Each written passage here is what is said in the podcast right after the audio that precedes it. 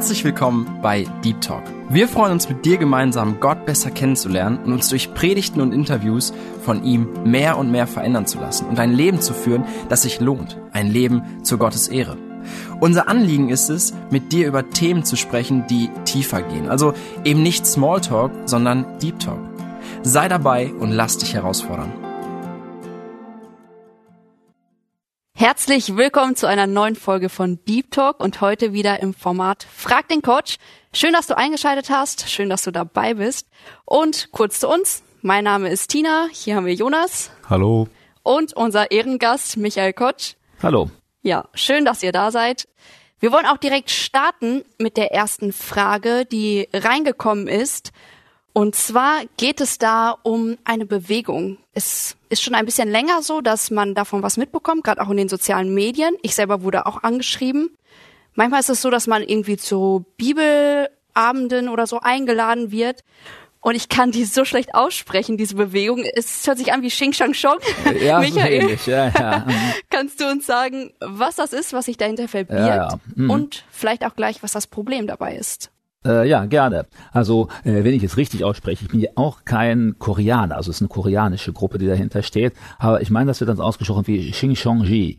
Also so in der Richtung. Ne? Also ja, die treten eigentlich, wenn man sie, wenn man denen in Deutschland begegnet, äh, dann taucht der Name aber fast nie auf. Das ist eben dann auch das Fatale. Nämlich genau das, was du sagst, das ist das, wenn die meisten Leute heute damit kontaktiert werden. Also du hast irgendein soziales Netzwerk, was weiß ich, du bist da bei Facebook, Instagram oder sonst wo und dann schickt dir einer eine Einladung und dann kommt dann meistens schon dabei, ah, sei gesegnet und das ist ja toll und gut, dass ich eine Schwester oder einen Bruder oder sonst was habe und willst du nicht heute Abend bei dem gesegneten Prediger so und so mit dabei sein und daran teilnehmen. Oder wenn du in der größeren Stadt bist in Deutschland, dann wirst du manchmal auch eingeladen an einen gewissen Ort, wo dann so eine Veranstaltung ist.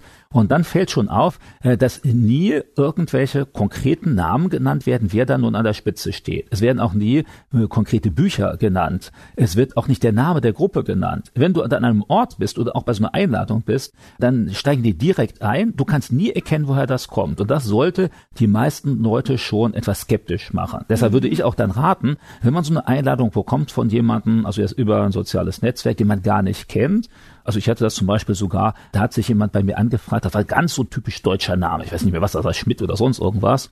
Und dann die Person habe ich ein bisschen gleich hin und her mitgeschrieben, weil die dann auch gleich am Anfang gesagt hat, ja, äh, sei gesegnet, alles toll. Ich gesagt, ja, ist ja schön, wenn mich jemand so schreibt, segne, nicht? Und so. Und dann war schon klar, dass die Person ist gar kein Deutscher. Einfach mit vielen Deutschfehlern und all sowas da drin, wo ich mir gedacht habe, hä, das ist jetzt so ein Fake-Name. Aber das machen die manchmal auch, dass sie dann in mehrere Accounts haben. Das heißt, die Leute, die dir schreiben, sind gar nicht mehr reale Personen. Und dann habe ich dann zum Beispiel auch zurückgeschrieben, da habe ich mir schon gedacht, hm, naja, das könnte jetzt schon sein. Frage ich ja, bist du von Xinjiang? Und, dann war gar keine Antwort darauf. Dann wurde gesagt, ja, komm doch heute Abend zu dem Treffen so und so. Und dann habe ich gesagt, ja, bist du von der Gruppe so und so? Ja, wir haben heute Abend eine gute Zeit miteinander. Und wurde man schon äh, irgendwas ist jetzt ganz komisch. Ne? Und dann habe ich auch gefragt, kennst du Heman Lee? Das ist mich der Gründer der Gruppe. Und dann auch keine Antwort dann darauf. Und häufig werdet ihr merken, wenn man mit so einer Gruppe zu tun hat, die weichen aus. Also das heißt, die versuchen möglichst das Thema nicht zu beantworten, weil richtig lügen wollen sie ja auch nicht. Und dann irgendwie gehen sie nicht genau drauf ein. Und das ist schon mal skeptisch. Denn normalerweise, wenn du zu irgendwas einlädst, also ich hätte jetzt auch gar keine Probleme, dann die Gemeinde zu nennen oder irgendeine Person zu nennen oder ein Buch zu empfehlen oder so. Aber das machen sie nicht, weil sie grundsätzlich darauf bauen, dann sind die Leute skeptisch oder die googeln und dann stoßen sie auf diese Gruppe und dann werden sie skeptisch. Und deshalb auch auffällig, die haben eine Unmenge an Tarnnamen. Also zum Beispiel ein der Tarnname ist irgendwie dann so Freunde der Bibel. Da würde ich ja denken, ja gut, Freund der Bibel bin ich doch auch. Also kann ich da gleich hingehen. Ne? Oder irgendwie Kulturzentrum oder biblische Gemeinde oder so etwas. Was ja echt ein bisschen fies ist, finde ich. Weil so etwas, da könnte jetzt jeder, der irgendwo in der Gemeinde ist und jetzt neu an einen Ort hinzieht, zum Beispiel im Studium, könnte dann sagen, okay, da gehe ich jetzt erstmal hin. Die haben zwei große Gemeinden von über 500 Leuten, eine in Berlin und eine in Frankfurt. Und dann gibt es noch mehrere kleinere Gemeinden, insbesondere so an Studienorten. Und da laden sie ein. Und wenn du dann hinkommst, dann stellst du sehr schnell fest, dass eine internationale Gruppe ist. Also einige Asiaten, aber auch aus anderen Ländern sind mit Leute mit dabei. Und hier wollen sie gerade den Eindruck erwecken, bei uns ist das ja bunt und vielfältig und international, da sollst du dich wohlfühlen. Du musst dann davon ausgehen, bei den Online-Treffen, genauso wie bei den Treffen vor Ort, die Hälfte der Leute, die da sind, sind Mitglieder von Xinjiang also das heißt, das sind nicht alles Interessenten, so wird das eher so der Eindruck vermittelt. Und die sollen eben auch Stimmung machen. Also das heißt, die sollen natürlich noch sagen, oh ja genau, nicht, oh, gut und so. Und, und dann, dann sollen alle mit da reingenommen werden.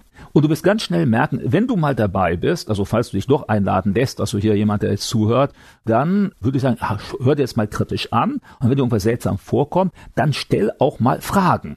Und dann wirst du ganz schnell merken, dass sie versuchen, den Fragen auszuweichen oder dich beiseite zu schieben, denn mit der Zeit bekommt dann jeder einen persönlichen Betreuer. Und Gott wird ihm gesagt, ja, das bespricht so und so damit dir hinterher, weil die wollen keine öffentliche Diskussion, weder in der Gruppe online noch irgendwie öffentlich. Und wenn du dann häufiger mal Fragen stellst oder dann sogar mal Fragen stellst, ja, könnte man das nicht auch anders verstehen? Oder hast du, habt ihr vielleicht Unrecht? Oh, das ist dann ganz schlimm. Dann wird es auch so sein, dann wirst du mehr oder weniger offiziell nicht mehr eingeladen oder sogar ausgeladen. Dann haben gesagt, nee, also ich glaube, das ist nichts für dich und brauchst nicht wiederkommen und so. Und weil sie wollen generell alle ausfiltern, die irgendwelche kritischen Fragen haben. Und sie wenden sich insbesondere an junge Leute, an junge Leute, die an Bibel interessiert sind, an Glauben interessiert sind. Denn so ein ganz normaler, ungläubiger Mensch, der lässt sich ja gar nicht zu einem Bibelabend einladen oder so. Der sagt, hey, ist mir egal, will ich ja gar nicht hinkommen. Oder was sie auch haben an Studienorten, ist eine kostenlose Bibelschule. Da denkt man sich, auch Bibelschule klingt jetzt auch gut und kostenlos und online und sowas. Und auch da sollte man vorsichtig sein. Und äh, wenn du dabei bist, die ersten paar Monate wirst du kaum merken, wo ihre Sonderlehren sind, weil die setzen erst ein, wenn sie ausgefiltert haben, wer ist da kritisch, wen muss man jetzt sowieso rauswerfen. Und wenn denn der Rest dabei ist, dann kommen plötzlich die Sonderlehren, also die wirklich problematischen Lehren, die dann dahinter stehen. Äh, da wollte ich gerade einhaken. Du hast gerade immer wieder von diesen kritischen Fragen geredet. Was sind das denn für kritische Fragen oder was sind das für Sonderlehren? Im Endeffekt ist das ja relativ nah beieinander. Also ja. Also eine Sache ist zum Beispiel, das was auffällt, wenn man jetzt so eine Bibelschule macht oder wenn sie dann so Gespräche machen, dann ganz schnell kommen sie auf Gleichnisse zu sprechen, weil das ist so ein Lieblingsthema, Gleichnisse. Und das ist auch was Typisches, was bei ihnen auffällt. Also Gleichnisse kommen sehr häufig vor und Offenbarung, also Offenbarung des Johannes am Ende, das letzte Buch des Neuen Testaments. Und äh, dann ist eine ihrer typischen Lehrer, die sagt, äh, alle biblischen Aussagen haben zwei Ebenen. Und die eine Ebene, die kann jeder Mensch verstehen, der sie liest. Also das heißt auch ich und du. Die andere Ebene, die kann aber nur ein von Gott gesegneter und eingesetzter Deuter verstehen, weil das ist nicht so unmittelbar erkennbar. Und wenn du dann die Deutungen hörst, dann merkst du tatsächlich, da käme kein Mensch drauf, weil dann findest du zum Beispiel lauter Prophezeiungen in der Bibel auf Xing und auf deren Gründer Heman Le. Und das steht ja eigentlich in der Bibel nicht drin, aber dann wird deutlich gesagt, ja, ist da nicht in der Offenbarung, da ist doch ein Bote Gottes, der auf ihn hinweisen soll. Und da wird gesagt, ja, das ist die Prophezeiung für Hemanle. Hemanle nimmt für sich auch in Anspruch, mehrfach, er sei unsterblich. Und der Mann ist schon über 90 Jahre und wenn du deine Bilder siehst, dann merkst du, der sieht auch danach aus. Also, ja, und jetzt frage ich mich schon, was werden die machen, wenn er da mal stirbt? Weil hier bin ich ja etwas ungläubig, nicht? Also ich gehe davon aus, äh, der wird nicht ewig leben. Es gab nämlich schon ähnliche sektierische Gruppierungen, die haben das auch von ihren Leuten behauptet, dass die leben werden, dann bis Jesus wiederkommt oder sonst was. Und dann waren sie tot und dann kam irgendwie, ja, Gott hat seine Meinung verändert oder er lebt im Jenseits und schaut jetzt zu, was wir machen. Und irgendwie so eine Regel gibt's dann auch, wenn er mal tot ist. Ja. Aber das ist auch so eine ganz seltsame Sache, müsste einem schon auffallen, hey, was ist jetzt, wieso muss alles über die Person laufen? Wieso kann nur diese Person sagen, wie diese Bibeltexte richtig zu verstehen ist. Sie bestreiten unter anderem auch die Trinität, also die Dreieinheitslehre, oh, okay. nämlich von Vater, Sohn und Heiligen Geist. Der Heilige Geist gehört für sie nicht mit dazu. Der Heilige Geist ist personifiziert unter anderem in Heman Le. Also das heißt, er ist derjenige, der uns nicht nur die Bibel richtig aufschließt, er ist auch der Heilige Geist, durch den Gott hier auf der Erde an uns wirkt. Ich habe mich schon gewundert. Hm. Ich meine, im Endeffekt ist das ja so, dass klar, ihr Lehre ist an sich falsch. Deswegen ist das eben schon der Fehler an der Stelle.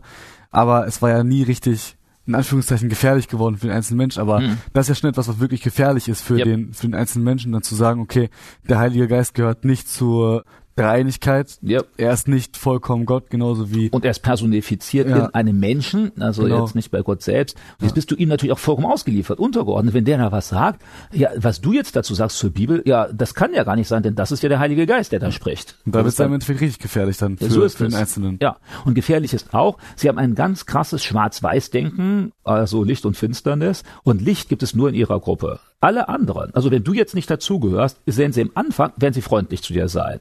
Weil sie ja sagen, du hast ja keine Ahnung. Wenn du aber dich daneben auseinandersetzt und dann Kritik übst, weil du sagst, hey, ich glaube nicht, dass jemand le ewig lebt oder ich glaube nicht, dass er der Heilige Geist ist oder so. Sie glauben auch, dass die ganze Erde aufgeteilt ist in zwölf Stämme, wie die zwölf Stämme Israels. Und jetzt überall, wo sie aktiv sind, gehörst du zu einem dieser zwölf Stämme Israels. Wo wir auch schon sagen müssen, naja, das ist jetzt auch wieder komisch. Wenn du in der Bibel schaust, wenn du kein Jude bist, dann gehörst du auch nicht zu Israel, dann bist du auch nicht bei den zwölf Stämmen Israels. Das wird dann alles symbolisch so interpretiert. Und dann gehen sie davon aus, die Endzeit ist jetzt ganz nah und Jesus kommt dann unmittelbar wieder und richtet sein Reich auf. Und er richtet sein Reich auf mit Xinjiang, also mit dieser Gruppe. Und alle anderen werden verloren gehen. Alle anderen werden verdammt werden, werden in die Hölle kommen. Auch das ist ja ziemlich problematisch als Lehre, weil in der Bibel lesen wir, wenn du deine Sünden Jesus bekennst, wenn er dir die Sünden vergibt, dann gehörst du zu Jesus dazu und nicht, wenn du zu einer Gruppe gehörst, die ja seltsamerweise auch erst vor ein paar Jahren gegründet worden ist. Also man sagt ja, und was ist jetzt mit allen anderen Christen? Nicht? Und alle anderen Christen sind erstmal Unwissende. Und wenn du es ablehnst, dann bist du sogar ein Feind Gottes. Dann muss man gegen dich kämpfen. Und da merken wir auch, das ist ja auch problematisch. Da wird nicht gesagt, ja, gehörst du zu einer Mennonitengemeinde? Okay, kann man ja auch. Sondern nein, du bist ein Feind Gottes, wenn du das machst. Aber das kommt alles nicht sofort raus. Das kommt erst nach einer Zeit raus.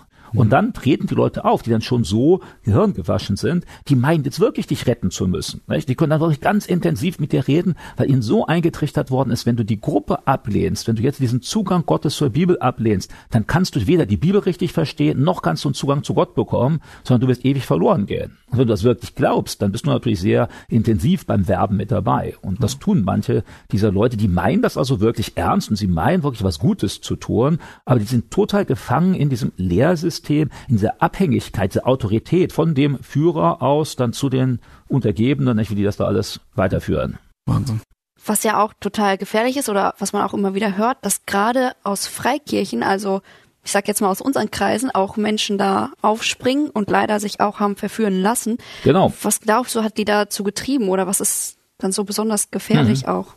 Also ich glaube gerade das nicht am Anfang das erkennen können. Da habe ich zum Beispiel einen Vortrag gehalten bei der SMD, also Deutsche Studentenmission in Darmstadt. Und da waren dann Studentengläubige in erster Linie hingekommen sind. Und da hatte mir dann auch eine junge Studentin erzählt, ja, sie war dann eben einige Male dabei, weil sie das erstmal gar nicht gemerkt hat. An der Uni hat ein anderer Student sie angesprochen, willst du nicht auch mit dahin kommen? Und das ist doch ganz gut. Und dann ging sie damit hin. Und das hörte sich erstmal so an wie in der Bibelstunde aus ihrer Gemeinde. Und dann erst nach einer ganzen Zeit hat sie irgendwie gemeint, ja, das ist jetzt komisch. Und sie wusste auch noch gar nicht genau, was komisch war. Irgendwie so ein Gefühl, das passt nicht von dem, was sie bisher so gelesen hat. Und dann hatte sie eben angefangen, so ein paar kritische Fragen zu stellen und wurde dann auch schnell rausbuxiert.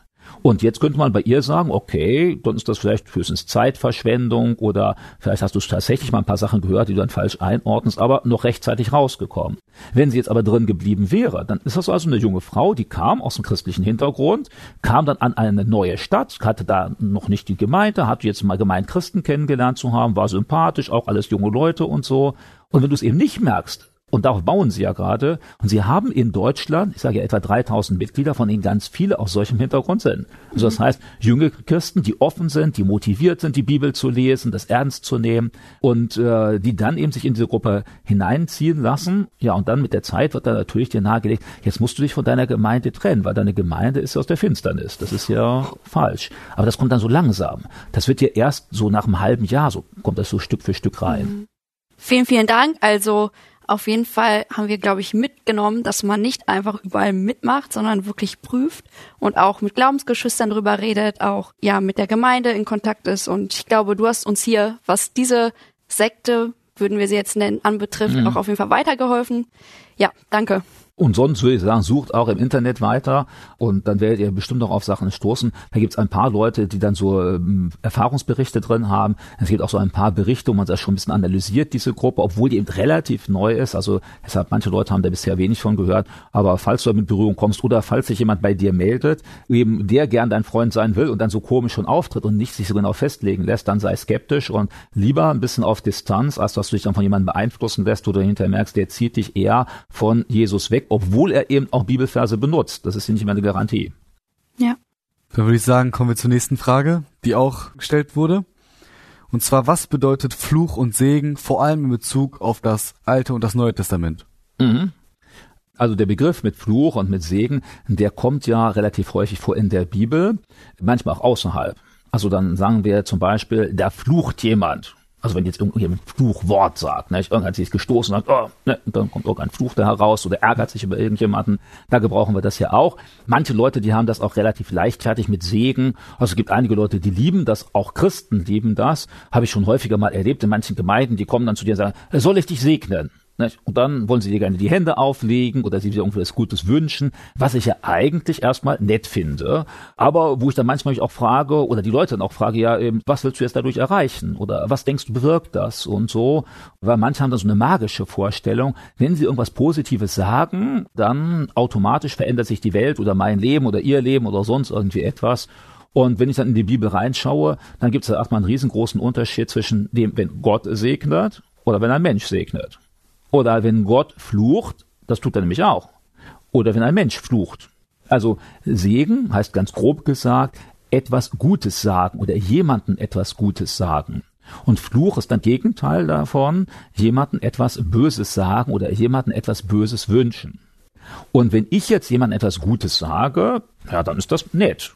Vielleicht ist es sogar damit verbunden, dass ich der Person ja helfe. Also habe ich beispielsweise jemanden, dem schlecht geht, und dann sage ich ja, ich hoffe, es wird dir besser gehen, Krankheit oder Umzug oder sonst irgendwie etwas. Und wenn ich das ernst meine, dann sage ich auch, ja, kann ich dir beim Umzug helfen? Oder soll ich dir helfen, jetzt du kannst das Essen nicht kochen, soll ich das machen? Und das wäre ja in der Weise ein gewisser Segen. Segen heißt ja dann eine Hilfe, etwas Positives, was dem anderen weiterhilft. Das kann ich von mir aus machen, auch als Christ. Soll ich ja sogar tun.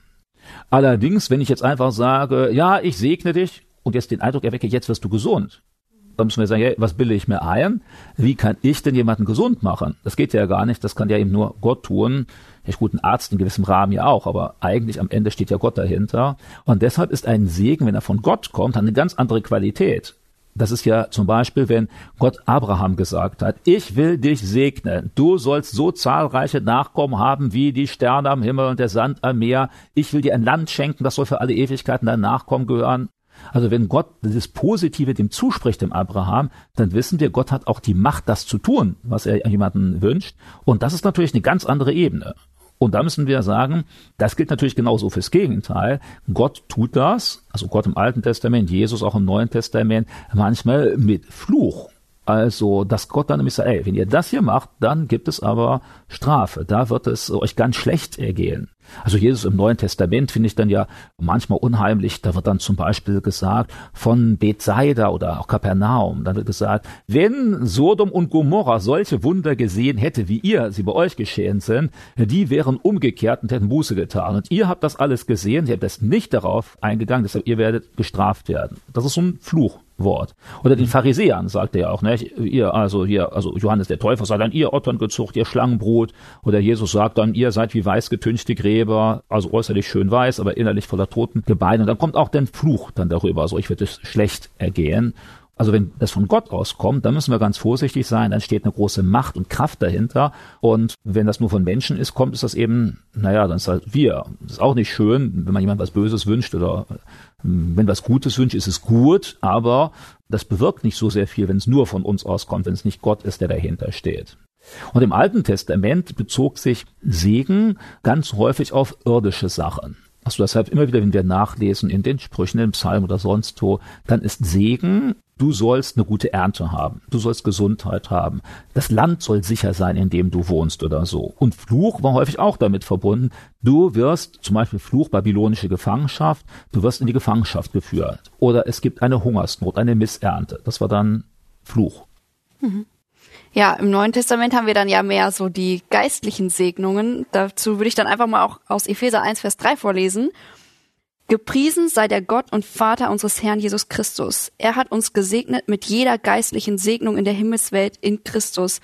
Vielleicht kannst du noch ein mhm. bisschen darauf eingehen, was sind diese geistlichen Segnungen, ja. auf die wir uns beziehen können? Ja, also ich finde diese Stelle ganz toll. Ich meine, natürlich alle Bibelstellen sind ja toll, nicht? aber diese hier dann jetzt auch, weil es uns auch gerade sagt, dann ist ja mit vielerlei Segen. Also da steht ja eben mit, all, mit allem Segen so. Und wenn man das jetzt weiter liest, dann werden einige solcher Segnungen Gottes aufgeführt und die sind dann in erster Linie gar nicht materiell. Also da wird nicht gesagt, wenn du Christ wirst, du wirst ein richtig tolles, fettes Auto haben, du wirst den super Urlaub haben, du wirst das riesengroße Haus haben, sondern wenn du das durchlesen, dann steht, du wirst Sündenvergebung haben, du wirst das ewige Leben haben Du wirst die Nähe Gottes erfahren. Gott schließt dir sein Wort auf. Alle solche Sachen, die kommen in der Bibel häufig vor. Und das ist primär im Neuen Testament Segen. Also manchmal kümmert sich Gott durchaus natürlich auch darum, wenn du krank bist, ich greife dann ein. Aber das steht nicht mehr so im Vordergrund, weil dann auch ganz klar wird, dass wir ja eigentlich Himmelsbürger sind. Das mhm. heißt, das Wesentliche, das ist das, was später kommt, da siehst du dann auch so bei den Seligpreisungen. Natürlich selig, was ja auch so viel wie heißt, gesegnet sollen die sein, selig, ne? Gesegnet sollen die sein, die geistig arm sind, die hungern nach Gerechtigkeit und so weiter, wird dann aufgezählt. Und das, was dann genannt wird, sind in erster Linie Sachen, die geistig sind. Die werden Gott schauen, die werden ein reines Herz haben und so weiter und so weiter.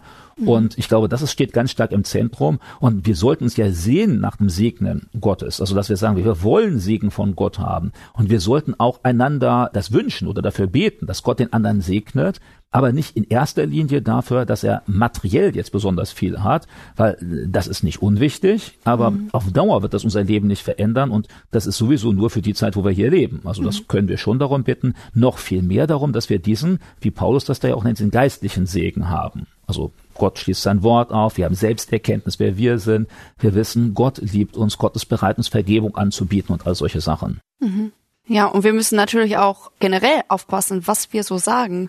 Also genau. Fluch und Segen, also was kommt aus unserem Mund, ist ja grundsätzlich so eine Frage. Genau. Und das ist ja jetzt, auch wenn wir sagen, dass das ja keine magische Bedeutung hat. Wenn ich jetzt irgendwas Böses sage, so, dann kommt ja nicht automatisch etwas da heraus. Und wenn ich etwas Gutes sage, ja eben auch nicht. Aber vollkommen zu Recht, wir sind verantwortlich für das, was wir sagen. Jesus sagt das auch, ich glaube Matthäus 12 zum Beispiel, dass wir für alle Worte, die wir sprechen, mal Verantwortung ablegen müssen für Gott. Und das gilt ja. Das heißt schon genau überlegen. Und genau überlegen bedeutet dann für mich beispielsweise auch, wie rede ich über andere Menschen? Und zwar, wenn sie dabei sind oder wenn sie nicht dabei sind. Und das ist ja durchaus in Deutschland auch anderswo weit verbreitet, dass Menschen es toll finden, über andere schlecht zu reden. Meistens, wenn sie nicht dabei sind. Leider. Und da müssen wir sagen, hey, Gott hört das, Gott weiß das ganz genau. Und selbst wenn es dem anderen nicht schadet, wobei es schadet dem anderen ja häufig auch dadurch, dass andere hören das und dann begegnen sie dieser Person, dann denken sie wieder daran, ah, war das nicht so etwas? Und, und ja. der hat auch gar keine Chance dazu was zu sagen, weil er weiß das ja dann nicht mal. Das ist zum Beispiel dieses Negativreden. Und da könnten wir eine Herausforderung haben. Also ich hatte jetzt gerade vor kurzem jemanden getroffen, der sagt, bei mir beim Arbeitsplatz, da ist das immer so, da wird immer negativ geredet. Der arbeitet an der Schule. Und da sind die Lehrer, die reden dann manchmal auch über die Schüler schlecht. Ne? Und dann sagt er, ja, aber ich will das nicht. Und dann hat auch wirklich, ja, was mache ich denn da? Und dann ist so eine Gegenstrategie, zumindest nicht mitmachen, manchmal vielleicht auch bewusst dann mal positive Sachen erwähnen und sagen, ja gut, ich weiß jetzt von dem Schüler aber auch das und das zum Beispiel. Und das heißt ja nicht künstlich das gut reden. Wenn jetzt wirkliche Probleme sind, muss man ja darüber reden. Aber es ist schon ein Unterschied, wenn ich jetzt so ein bisschen herziehe oder mich lustig mache, dass ein Schüler besonders dumm geantwortet hat oder was weiß ich und so. Oder ob ich jetzt ein Problem sehe, was ich löse, denn dann merkt der andere, ich mag den Schüler oder ich will das Gute für ihn, jetzt suchen wir nach einer Lösung oder mache ich das einfach bloß, um meinen Frust loszuwerden? Und da glaube ich ganz deutlich, da müssen wir aufpassen als Christen, wie wir mit unseren Worten umgehen, dass das eben auch nicht negatives Reden ist, sondern dass wir positiv über andere reden, mit anderen reden. Ein Vers, der da auch noch ganz gut in diesen Zusammenhang reinpasst, ist Jakobus 3 ab Vers 8. Die Zunge aber kann keiner der Menschen bändigen. Sie ist ein unstetes Übel voll tödlichen Giftes. Mit ihr preisen wir den Herrn und Vater und mit ihr fluchen wir den Menschen, die nach dem Bild Gottes geschaffen worden sind. Mhm. Ja, also das finde ich ja schon auch eine ziemlich krasse Aussage und irgendwie stimmt das ja auch. Das wirkt irgendwie ganz blöd. Ne? Also wenn da auf der einen Seite, dann sagen wir, oh, bist du so nett und bist du so freundlich und ich wünsche dir was Gutes. Und dann drehe ich mich um und sage, boah, ist das ein blöder Kerl und wieso hat er das überhaupt so gemacht? Und man könnte das jetzt auch auf andere Sachen eben übertragen. Und da weist ja Jakobus ziemlich deutlich darauf hin, dass das eigentlich, das geht nicht. Also wenn wir als Christ authentisch sein wollen, dann sollte eigentlich immer das, was wir sagen, geprägt sein von dem, was Gott auch Menschen sagen will. Und das kann ja durchaus auch mal sagen, dass wir kritische Sachen ansprechen. Kritische Sachen ansprechen ist ja nicht gleich Fluchen, was damit drin steht. Fluchen ist ja, wir sagen Leuten etwas Böses, wir wünschen Leute etwas Böses sagen vielleicht sogar Sachen, die am Ende gar nicht stimmen, die aufgebauscht sind, interpretiert sind oder so. Und da, glaube ich, sollten wir uns kontrollieren, weil das, äh, selbst wenn da jetzt keine magische Wirkung drin ist, dann wirkt das ja schon was Negatives. Also wenn du zum Beispiel Lehrer bist und du sagst deinem Kind jeden Tag, aus dir wird ja gar nichts, du hast ja gar keine Ahnung, du bist ja der Letzte, dass irgendwann das Kind hat entweder gar keine Lust mehr oder denkt wirklich dann, ich kann gar nichts. Und dann bewirken wir durch unsere Worte schon was Negatives, auch wenn das nicht magisch ist. Und jetzt sollen wir auch einem Kind nicht sagen, was faul ist, also, oh, bist du nett, bist du lieb, das ist schon, du musst mehr lernen und dann erklären und was weiß ich. Aber das kann man ja freundlich tun. Also auch Jesus hat erstmal probiert, wenn da Leute korrigiert hat, wie der Frau am Jakobsbrunnen, dann sagte er freundlich, was falsch ist. Und ich glaube, das sollten wir auch tun. Und dann genau das, wovor Jakobus äh, warnt, uns auch dafür hüten, dass wir eben auf der einen Seite vielleicht in der Gemeinde oder unter Christen reden wir besonders fromm und sagen, oh, alles ist super und Jesus und was weiß ich. Und dann bist du mit Leuten zusammen in der Schule, im Studium oder unter Freunden und plötzlich kommen dann ganz andere Sachen raus, also die mit Gott gar nicht passen oder die sogar negativ über andere herziehen. Und dass wir uns dann erinnern an solche Sachen wie Jakobus, die sagt, nee, das geht nicht. Also da, er überlegt dir mal. Das, was du jetzt sagst, du stehst da auch für Gott, für den anderen, was du da machst. Also überleg dir, ist das jetzt wirklich wahr? Ist das notwendig? Zieht das jemanden herab oder so? Bringt es den anderen weiter? Und deshalb finde ich dieses Bild, was der Jakobus da gebraucht, eigentlich ganz hilfreich. Ja, dann kommen wir jetzt auch schon zur letzten Frage für die heutige Sendung. Äh, wieder mal ist die Zeit total verflogen. Mhm. Und zwar die Frage, die wir gestellt bekommen haben. Wie kann ich gegen Sünde kämpfen? Also, was hast mhm. du da für praktische Tipps? Naja, also grundsätzlich könnten wir ja die Frage stellen, ob Christen überhaupt sündigen. Weiß nicht, was würdet ihr sagen? Ja, im Endeffekt auf jeden Fall. Leider. Es ist natürlich nicht der Optimalfall. So, man sollte als Christ gegen die Sünde kämpfen und äh, das Ziel ist im Endeffekt auch die Sünde zu besiegen. Mhm. Es steht aber zum Beispiel auch in 1. Johannes geschrieben, schon ganz am Anfang des Briefes, dass wenn wir aber dann doch sündigen, also da wird ja praktisch schon davon ausgegangen, dass es doch vorkommt, dass auch mhm. die Christen sündigen. Wenn wir sündigen, dann haben wir einen Fürsprecher und das ist eben dann Christus. Und ja. dann, wenn wir unsere Sünden bekennen, dann ist er treu und gerecht und reinigt uns von mhm. aller Ungerechtigkeit. Ja, und dann direkt im Vers davor äh, steht dann ja, wenn wir sagen, dass wir ohne Sünde sind, dann machen wir Gott zum Lügner. Also dann ja. ganz deutlich ist, Johannes richtet sich ja da in seinem Brief an andere Christen in der Gemeinde, dass selbst ein Christ von sich eigentlich ziemlich vorsichtig sein sollte zu sagen, ich bin jetzt ohne Sünde. Die Gefahr ist eher, dass wir uns was einbilden, dass wir blind sind für unsere eigene Sünde. Also ich habe gerade jetzt vor ein paar Tagen wieder mal das Gleichnis gelesen vom Pharisäer und vom Zöllner im Tempel. Also äh, ich weiß nicht, ob das jetzt euch so gerade präsent ist, aber das geht dann ja darum, Jesus erzählt das und dann kommt da der Pharisäer und der sagt, danke Gott, dass du mich nicht gemacht hast wie diese Menschen, wie dieser Sünder da und so, ich habe all das gemacht und bin ich nicht toll. Und der andere sagt, sei mir Sünder gnädig. Und dann sagt Jesus am Ende, ja, was glaubt ihr, wer jetzt gerechtfertigt nach Haus gegangen ist? Und die Antwort ist eindeutig. Nämlich der Zöllner, der zwar unmoralisch gelebt hat, aber der zumindest seine Sünde eingesehen hat und bereut hat. Der Pharisäer hat vielleicht weniger Sünden gemacht, aber die, die er gemacht hat, hat er nicht mal eingesehen und auch nichts davon bereut, sondern sich was eingebildet darauf. Und von daher, da ist dann wahrscheinlich sogar die Gefahr, wenn ein Mensch meint, besonders heilig zu sein, dass dann sogar die Gefahr sein kann, nicht zu sehen, wo man mit Sünde zu kämpfen hat. Und deshalb, ich würde davon ausgehen, jeder Christ hat mit Sünde zu kämpfen. Ich würde sogar noch weiter sagen, wenn du jetzt als Zuhörer mit dabei bist und du hast jetzt über lange Zeit gar nicht mit Sünde gekämpft, zu kämpfen gehabt, dann ist das wahrscheinlich eher ein Zeichen dafür, dass dein geistliches Leben tot ist. Denn wenn es lebendig wäre, dann würde nämlich der Teufel versuchen, dich von Jesus wegzuziehen.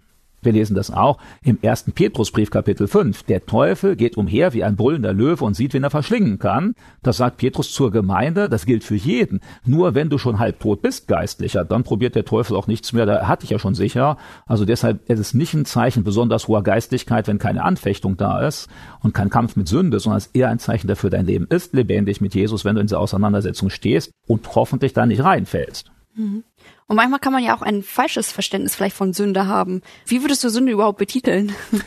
Also mh, falsches Verständnis gibt es, glaube ich. Es gibt im Neuen Testament und auch im Alten verschiedene Begriffe dafür. Der, der mir am besten gefällt, ist der der Zielverfehlung.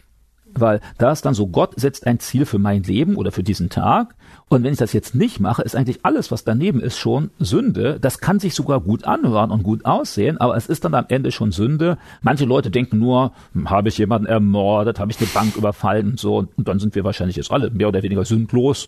Oder ich gehe mal davon aus, hast du heute eine Bank überfallen? Nee, ganz zufällig nicht. Zufällig heute war nicht, ne? So und ja, genau. Also ich auch nicht. Und dann fühlen wir uns alle schon gut, nicht? Uns die Hand reichen, ah, super. Aber wenn wir die Universalität, eben, da gibt's ganz viel. Also wir können ja sogar sagen, dass Bibellesen kann Sünde sein.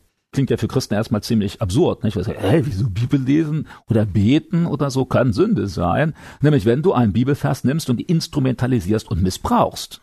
Das tut ja zum Beispiel der Teufel. Der Teufel, als er Jesus in der Wüste getroffen hat, was macht er? Der zitiert Bibelverse. Und offensichtlich war das nicht nett, sondern das war zur Verführung von Menschen. Und da merken wir, du kannst sogar die Bibel benutzen, missbrauchen, um Leute zu verführen, und dann kann Bibellesen Sünde sein. Mhm. Oder wenn Gott will, dein Nachbar bricht vor deiner Haustür zusammen und äh, röchelt da und dann sagst du, nee, ich habe jetzt keine Zeit, einen Notarzt zu rufen, ich muss erst meine stille Zeit zu Ende machen. Und wenn du mit der stillen Zeit fertig bist, dann rufst du gleich den Leichenwagen. Damit, hey, das ist dann auch Sünde. Denn der Bibel steht ja deutlich, im Alten Testament steht das tatsächlich sogar so, wenn vor deiner Haustür selbst ein Feind zusammenbricht, dann sollst du hingehen und ihm helfen. Und wenn du dann stattdessen Bibellese machst, ja, dann Sünde. Also Sünde ist eben universal. Und deshalb brauchen wir ja immer diese Verbindung zu Jesus, dass wir erkennen können, was ist in diesem Moment jetzt dran.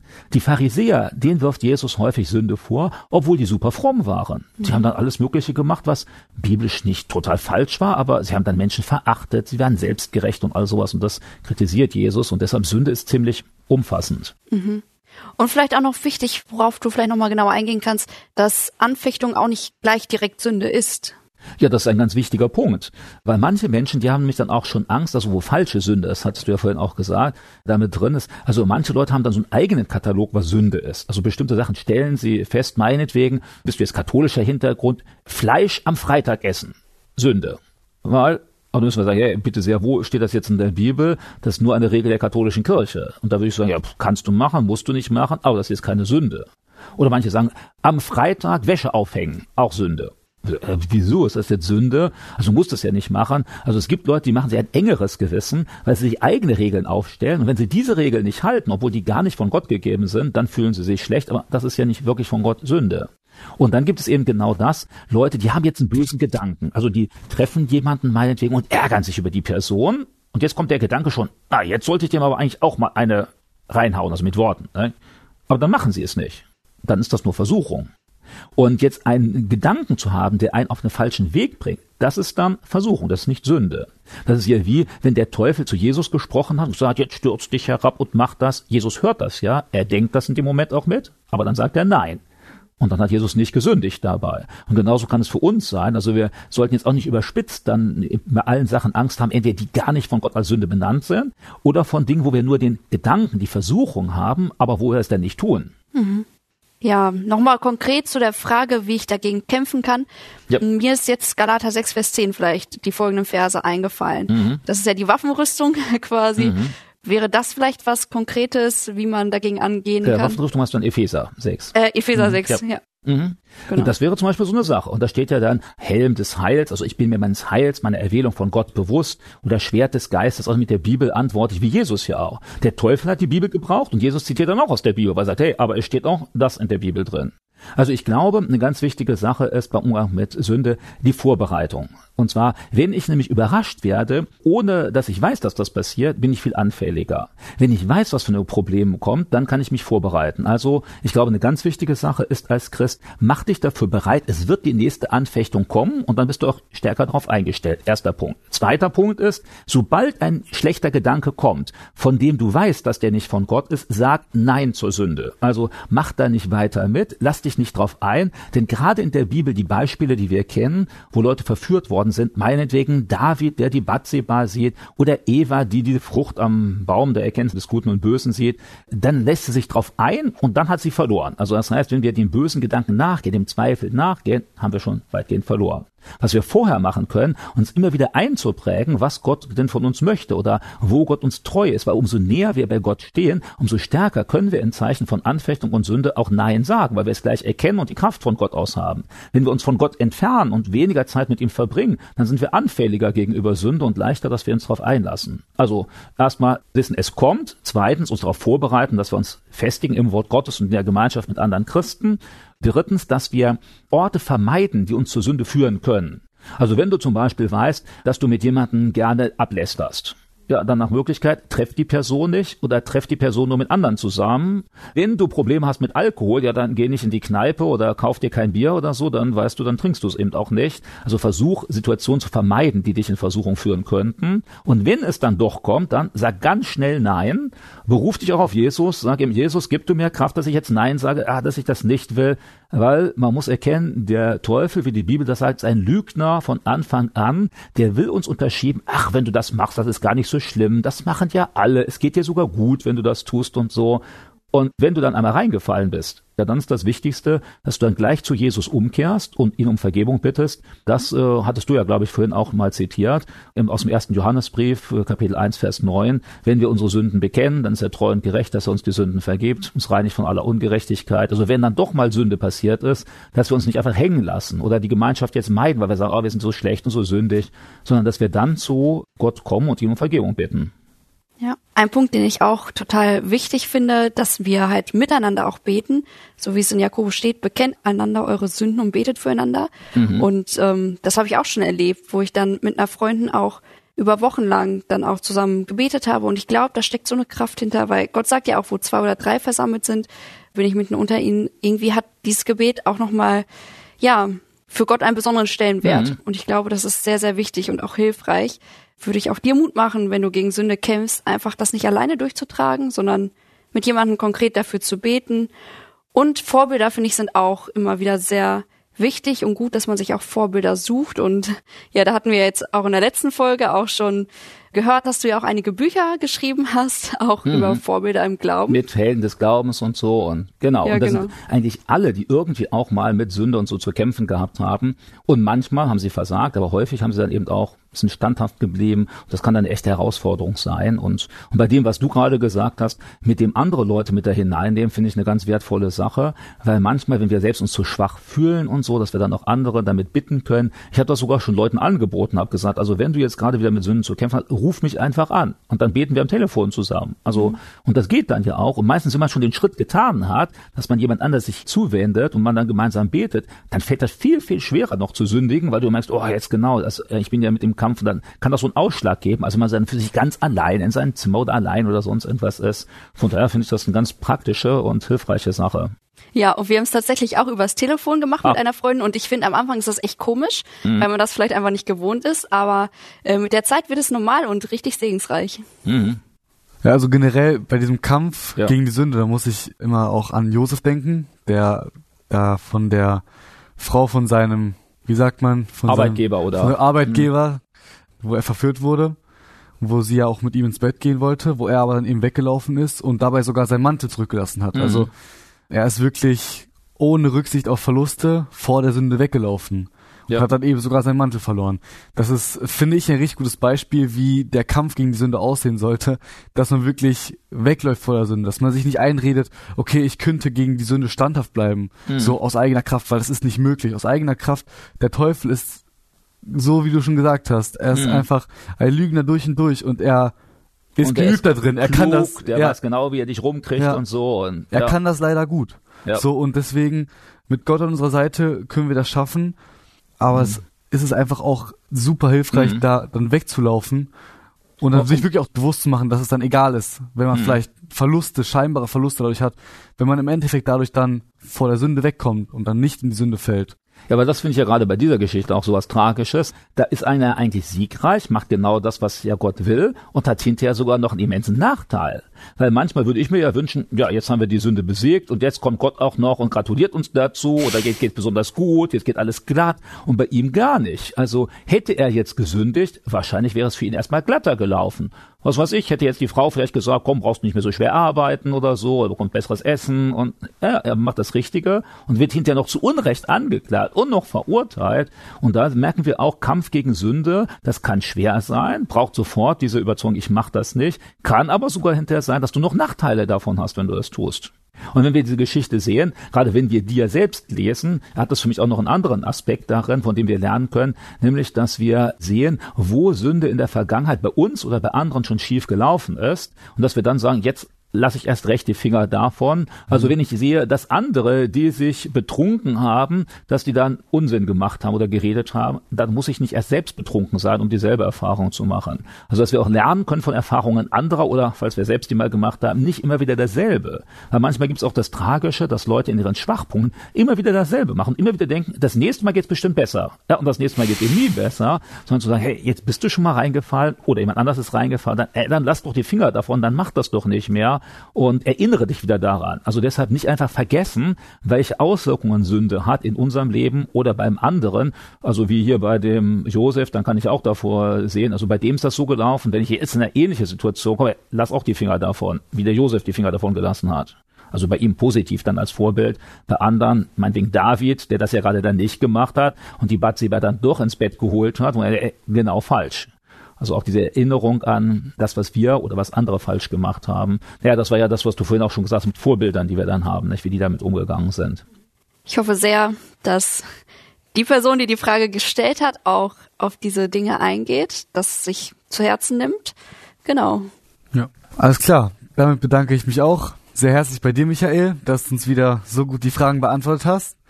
Und wenn du, lieber Zuhörer, da auch noch Fragen hast, die vielleicht beantwortet werden sollen, die dir wichtig sind, wo du vielleicht selber nicht ganz mit klarkommst, wo du gerne Hilfe haben möchtest, die aber nicht persönlich irgendwie stellen möchtest, da kannst du die gerne uns einschicken oder wo du weißt, dass ein Freund oder eine Freundin Probleme mit hat, dann schick sie gerne ein, dann werden wir die auch anonym hier dem Michael stellen, der wird sie auch weiter so gut beantworten, so gut es geht. Und damit wünsche ich dir Gottes Segen beim Nachdenken und bis zum nächsten Mal.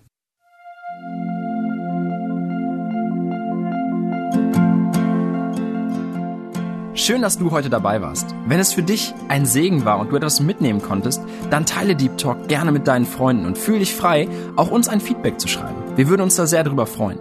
Wenn du heute zum ersten Mal dabei warst oder eine Sendung verpasst hast, kannst du alle vorherigen Sendungen auf Spotify oder auf Soundcloud finden. Mehr Infos über Deep Talk oder Segenswelle allgemein findest du auf www.segenswelle.de oder auf unserem Instagram-Feed, auch unter Segenswelle zu finden. Falls du Fragen und Anregungen, zum Beispiel Themenvorschläge hast, schreib uns gerne. Wir wünschen dir noch eine gesegnete Woche mit den Worten aus Kolosser 3, Vers 17. Und was immer ihr tut, in Wort oder Werk, das tut alles im Namen des Herrn Jesus und dankt Gott dem Vater durch ihn.